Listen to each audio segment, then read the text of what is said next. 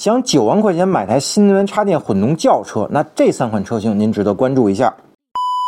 前几天呢，有个网友给我私信留言，想要推荐几款九万块钱左右的国产插电混动轿车。那我略加思索啊，想到了下面这三款车型，并且呢，还都是指导价不超过十万块钱的。那这三款车型分别是：售价九点九八万元的秦 PLUS DM-i 冠军版五十五公里领先型，售价九点三九万元的长安启源 A 零五七零 L 和售价九点八八万元的帝豪 L Happy 冠军版一百公里超越型。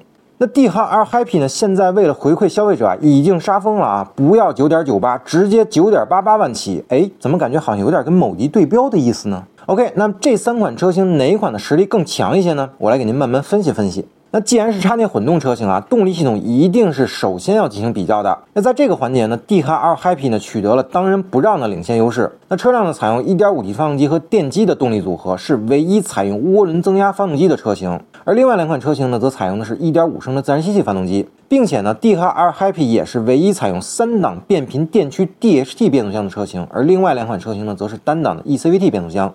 哎，那可能有朋友没有搞懂这两种变速箱的区别。那举个大家更容易听懂的例子，那 D H R Happy 呢，相当于有变速功能自行车，那可以根据路况呢，哎，变速调节齿比，让骑行者呢骑起来更轻松。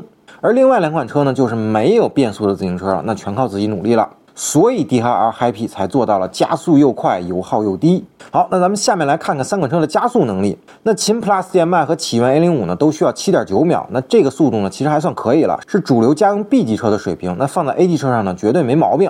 但帝豪 L Happy 的加速能力呢，就有点让人眼前一亮了，只需要六点九秒，那足以媲美一些小钢炮车型的加速成绩了。那加速超车时呢，干净利索，不拖泥带水，其实反而会更安全一些。在亏电工况下呢，帝豪 L Happy 的百公里油耗仅为三点八升。那某权威汽车媒体呢，更是测出过三点三升的成绩，并且呢，吉利也毫不吝啬的为帝豪 L Happy 呢配备了一块十五点五千瓦时的动力电池，而另外两款车的电池呢都是九度电左右，所以帝豪 L Happy 在 NEDC 工况下的纯电续航里程呢达到了一百公里，而秦 Plus DM-i 呢是五十五公里，启源 A 零五呢则在 WLTC 的工况下呢是五十三公里。那这对于上班路途比较远的车主来说呢，只有帝豪 L Happy 可以做到纯电行驶，没有里程焦虑，那完全可以当做纯电车使用。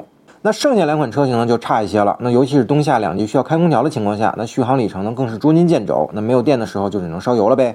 所以每天行驶一百公里计算，帝豪 L Happy 呢完全用电就可以了，十五点五度的电池乘以五毛钱左右的电费，那大概是八块钱，而其他两款车型的电费啊大概是四块五。但剩下的五十公里路程呢，就需要烧油了，差不多需要二点三升燃油，大约是二十块钱。那八块和二十五块的费用差距还是不小的。那一年算下来呢，就得四五千块钱，那都够买台不错的手机了。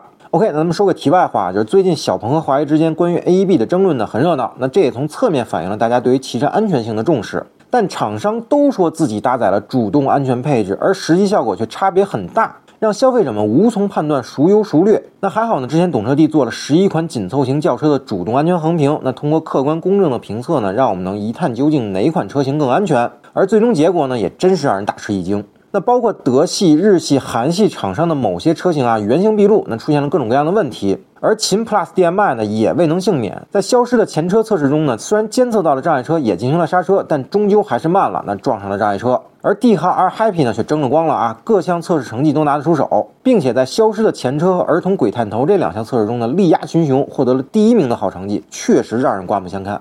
好，那我们总结一下啊，在九万元价位的国产插电混动轿车中，帝豪 R Happy 唯一动力代替，唯一纯电续航一百公里，并且安全性又强。那么这三款车型您更喜欢哪一款呢？欢迎评论区留言，把您答案告诉我。